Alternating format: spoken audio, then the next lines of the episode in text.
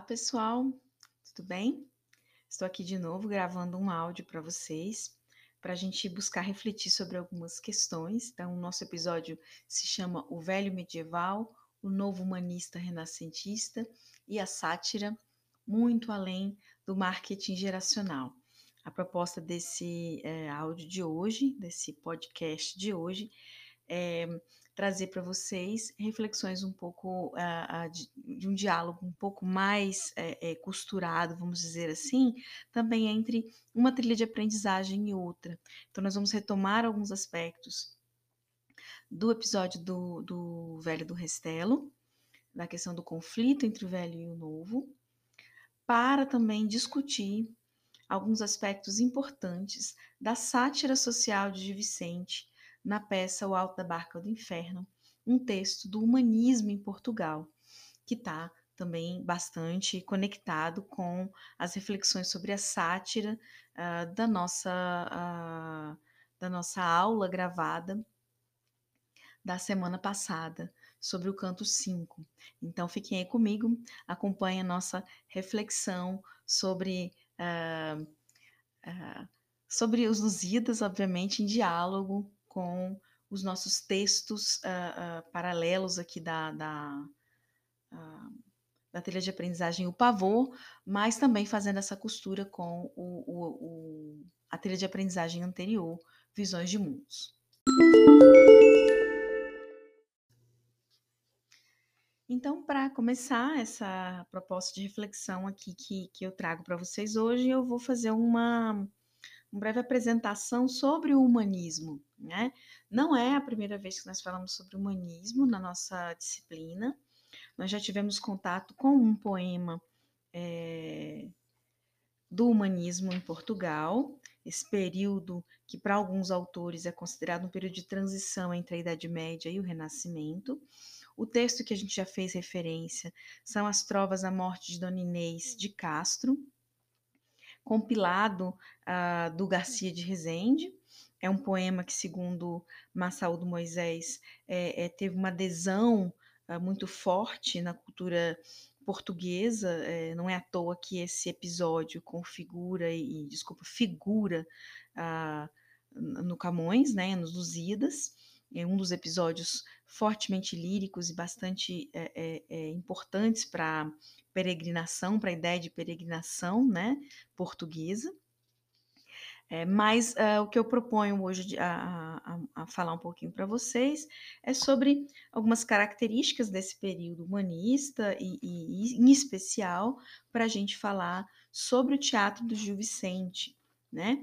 É, sobre a poesia, então fazer mais alguns, alguns destaques sobre a poesia uh, humanista, no período humanista, também chamada de poesia palaciana, uh, mas uh, dá o foco nessa construção uh, do teatro popular do Gil Vicente. Tá? Então, humanismo, de acordo com Marcelo Moisés, na nossa obra de referência principal, a literatura portuguesa da editora Cultrix, abre aspas, ele vai dizer que esta época se caracteriza fundamentalmente por um processo de humanização da cultura.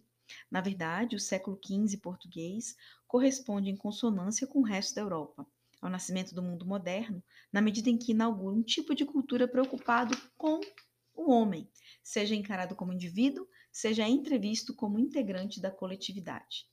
É certo que a concepção teocêntrica da vida, isso é, tendo Deus como escala de valores, continua vigente, mas já começam a despontar atitudes contraditórias, diretamente centradas no homem. Contribui para isso a euforia provocada pelas descobertas e pelas conquistas ultramarinas, iniciadas com a tomada de Celta em 1415 e só terminadas no século seguinte. A cultura torna-se laica, em grande parte, e a educação do homem, fidalgo sobretudo, constitui o objetivo da literatura moralista então escrita. Então, essas são algumas características que, que importantes de serem destacadas em relação ao humanismo né? É, em termos, vamos dizer assim, culturais, sociais, um pouco mais amplo, mas em termos da poesia humanista, é importante destacar uh, a separação da letra com a música. O Marcelo de Moisés usa, inclusive, a palavra divórcio, né? É, ele vai dizer o seguinte, abre aspas novamente, supera a voga da lírica trovadoresca, a poesia desliga-se dos compromissos musicais e passa a ser composta para a leitura solitária ou a declamação coletiva. A poesia torna-se autônoma, realizada apenas com palavras, despidas do aparato musical que a tornava dependente ou, ao menos, lhe coartava o voo. O ritmo agora é alcançado com os próprios recursos da palavra, disposta em versos, estrofes e não com a pauta musical. A poesia adquire ritmo próprio, torna-se moderna, mas, diga-se de passagem, não cessará daí por diante de buscar o antigo consórcio através de uma série de tentativas, sobretudo a partir da Revolução Romântica. Então, fecha aspas, essa é a principal é, é, é, diferenciação né, entre a poesia do humanismo, a poesia palaciana e a poesia do trovadorismo que nós ouvimos é, num áudio anterior. Então, essa é uma discussão preliminar a respeito do humanismo e a gente vai continuar falando sobre, sobre isso nas próximas partes.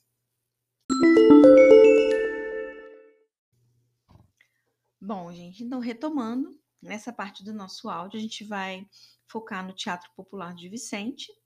É, vou continuar usando o Marcelo Moisés como referência, mas também vou usar como referência para a minha fala alguns trechos do artigo que foi é, sugerida a leitura uh, como texto teórico para essa trilha de aprendizagem chamada O Pavor, que é o texto das autoras Tânia Dolores Pires Cardoso e Mônica Guiar Moreira Garbellini, uh, ambas da Universidade Estadual do Paraná.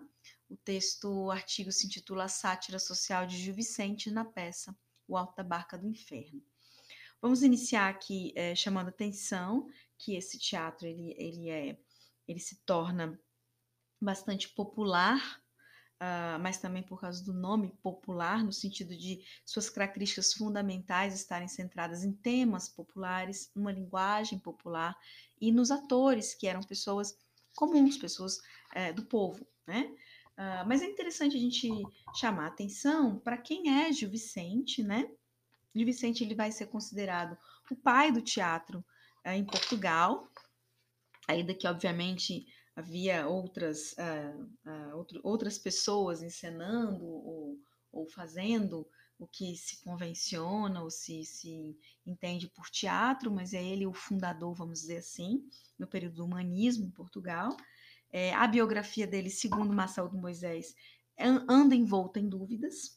Ele teria nascido em 1465 ou 1466, talvez em Guimarães, em Portugal e morrido em 1536 ou entre né, 1536 e 1540.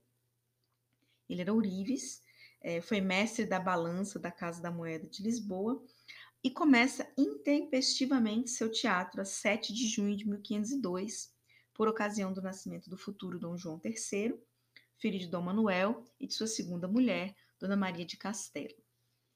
É, durante os anos da sua trajetória teatral, Gil Vicente escreveu e representou dezenas de peças de vários temas e estruturas, das quais poucas foram publicadas. Sabe-se que ele tinha o intuito de preparar uma edição com as suas obras, mas ele morre antes disso. O filho dele, Luiz Vicente, faz essa tarefa. Ele publica em 1562 uh, o, o livro Compilação de Todas as Obras de Gil Vicente. No entanto, é, o Marcelo de Moisés ele vai dizer que ela é defeituosa uh, por, por, por, faltar algumas, algumas peças importantes, né? Mas não é um, um foco a gente entrar nessa questão.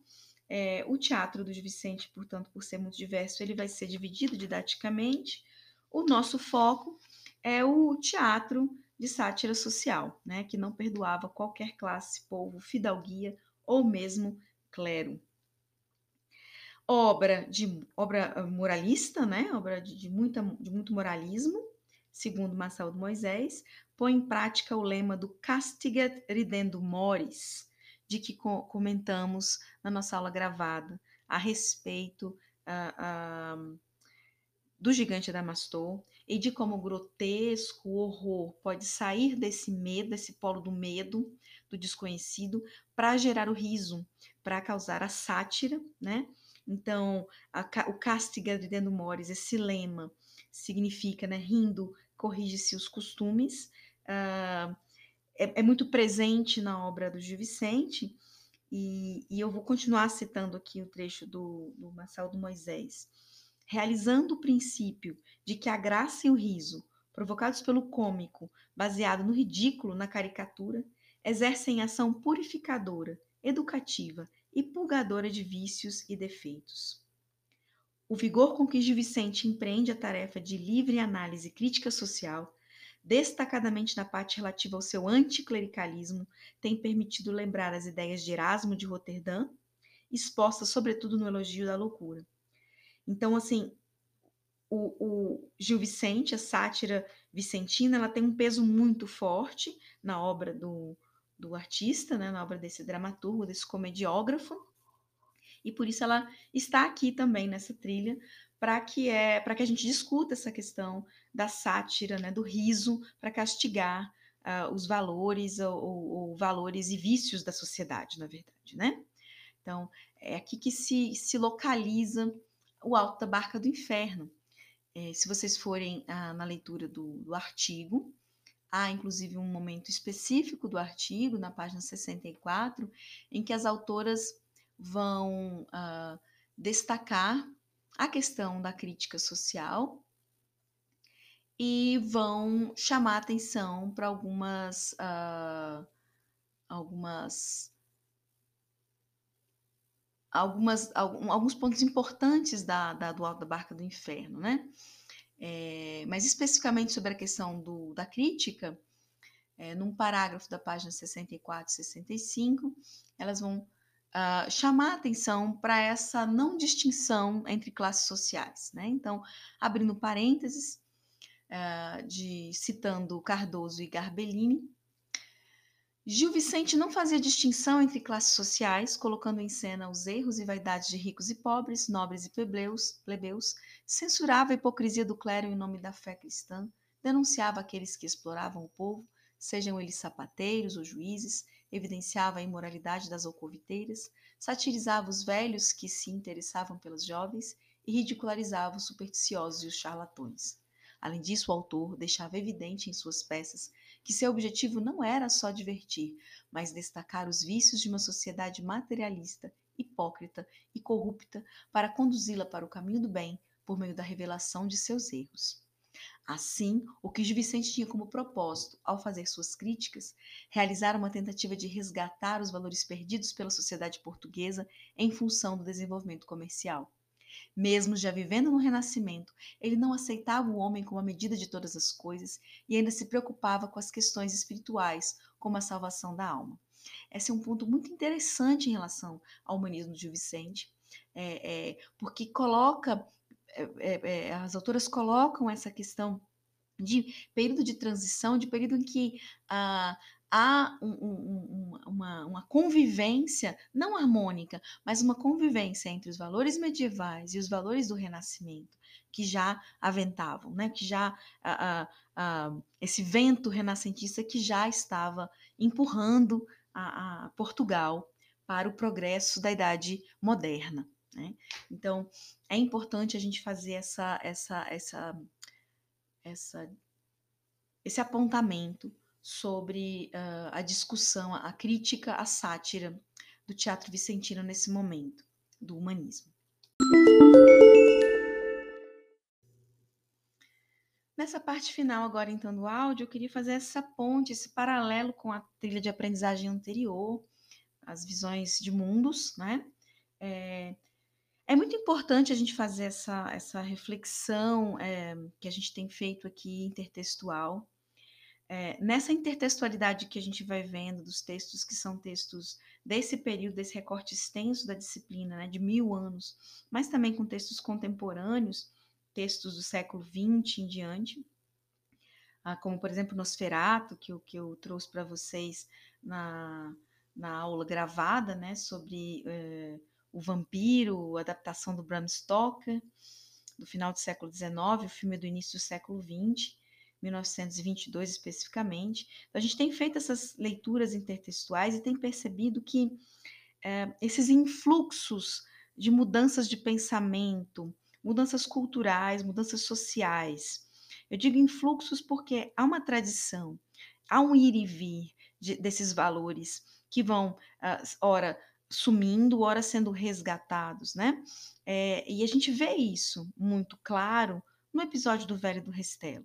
A gente vê essa esse apontamento é, que o Massal do Moisés chama atenção no texto, a fala do Velho do Restelo, heterodoxia, em que ele vai chamar atenção para para a fala do, do, inconformista, né? a fala de dissidente é, em relação aos valores renascentistas do, do, do, velho, do Restelo, da Praia do Restelo, uma fala uh, que vai ser considerada por Vasco da Gama como uma fala senil, uma fala nécia, né? ignorante, uma fala colérica, muitas vezes. É, é, mas nesse texto, Marcelo de Moisés vai chamar a atenção logo no final, e o último parágrafo eu gostaria de reler para vocês, para esse para esse tempo que vai nos dizendo que a razão estava em todos eles, né? Porque é, essa, essas diferenças culturais, as diferenças de, de visões de mundo, elas se complementam elas se rechaçam de alguma forma, mas elas se complementam em algum momento, e o momento do, no mundo contemporâneo a gente consegue fazer essa, esse, é, esse, esse, essa crítica, como fizemos, por exemplo, pautados na, na, na teoria decolonial, quando trouxemos também para a nossa discussão um texto da Oder Lord, né, sobre o impacto da colonização europeia em outras sociedades, em outras outras formas de ver o mundo e de viver o mundo. Então, eu vou ressaltar, vou, vou, vou ler esse último é, capítulo, desculpa, esse último parágrafo do texto é, da fala do Velho do Restelo, do Marcelo de Moisés, para a gente perceber esse influxo do velho e do novo, do medieval é, e do, do, renascentista, do progresso e do, e do que resiste, do que é conservador. Abre aspas. O tempo virá a dizer que os navegantes tinham alguma razão, assim como o velho reunia as suas, na medida em que o progresso custará muitíssimo em vidas e em valores. Mais catastrófico seria perder tudo quanto os navegantes conquistaram, pensaria Camões, mas isso nos reenvia para o desfecho de Os Lusíadas e para as forças que provocaram a derrocada do Império. É uma obra, é uma outra e complexa história que nos obrigaria a reavaliar os movimentos culturais do século XVI, centrados nas disputas entre a reforma e a contra-reforma, com todas as suas amplas e profundas consequências. Uh, fecha aspas. O Marçal Moisés, então, vai mostrar que esse influxo, novamente, de uh, uh, reflexão sobre as navegações que fica na fala do Velho do Restelo, também vai aparecer no desfecho, nós ainda não chegamos lá no desfecho dos Lusíadas, e que vai sendo apontada por outros momentos do, do da história uh, ocidental e da história de Portugal, como, por exemplo, uh, na Reforma e na Contra-Reforma, que vai dar, digamos assim, a origem a um novo influxo de pensamento, de, de, de, de valores, que são os valores barrocos, é, é, que, ainda bebendo no clássico, parece que retomam um certo tom medieval. Então, uh, uh, o que eu quero chamar a atenção para vocês aqui é, é, é, e fechar o nosso áudio é perceber que as coisas elas não são tão estanques uh, no que diz respeito à cultura, à tradição cultural, à tradição artística, à tradição literária. Há uma, há uma, há uma caminhada há um olhar para trás, um olhar para frente. Um escritor, ontem eu, eu li uma, uma citação de uma escritora contemporânea, é, me foge o nome agora dela, mas ela vai dizer, e me impactou bastante, que ela diz que o autor, o escritor, ele não escreve, ele reescreve um escritor que se coloca é, como escritor de literatura, um artista que se coloca como artista, ele sabe valorizar a tradição, sabe dialogar com quem esteve antes dele para continuar, para produzir e é, é, é, contribuir com a, a, a, cultura, no nosso caso, a cultura ocidental, né? Cultura ocidental de língua portuguesa. É, e eu chamo atenção para isso porque a gente vê essa polêmica das gerações, ah, com o cringe, né? Essa polêmica da, do marketing geracional. Então, o marketing é, gosta, né? Vai trabalhar com essa dinâmica de opostos, de uma geração contrapondo a outra, uma geração que não, com, não, não, não vê as conquistas do outro para si. É, é, que pesa isso, né? O que pesa é, para a construção de uma sociedade colocar as gerações como, como contrárias, opositórias, como, como, como postas, totalmente, diametralmente opostas, né? E não percebendo as conquistas de uma e o avanço das da outra. É, então a gente viu essa polêmica do cringe ganhar as redes sociais, muita gente ficou muito revoltada por ter se visto como é, o, novo velho, né? A minha geração foi se vendo como o novo velho, talvez alguns de vocês também, né? É, é e, e, e, e, gerou esse, esse desconforto, né? De parece que vocês jovens que estão falando mal dos milênios, estão falando mal dos milênios, mas nós é que trabalhamos. Se a gente paga boleto, é porque a gente paga boleto para vocês. Então, uma grande bobeira, né? Uma grande bobeira, uma grande é, é, é, falta do que fazer, uma grande questão de marketing que não agrega em nada para construção de uma tradição, de uma cultura e de uma sociedade, portanto, que se vê como uma costura, um tecido entre o passado, o presente e o futuro.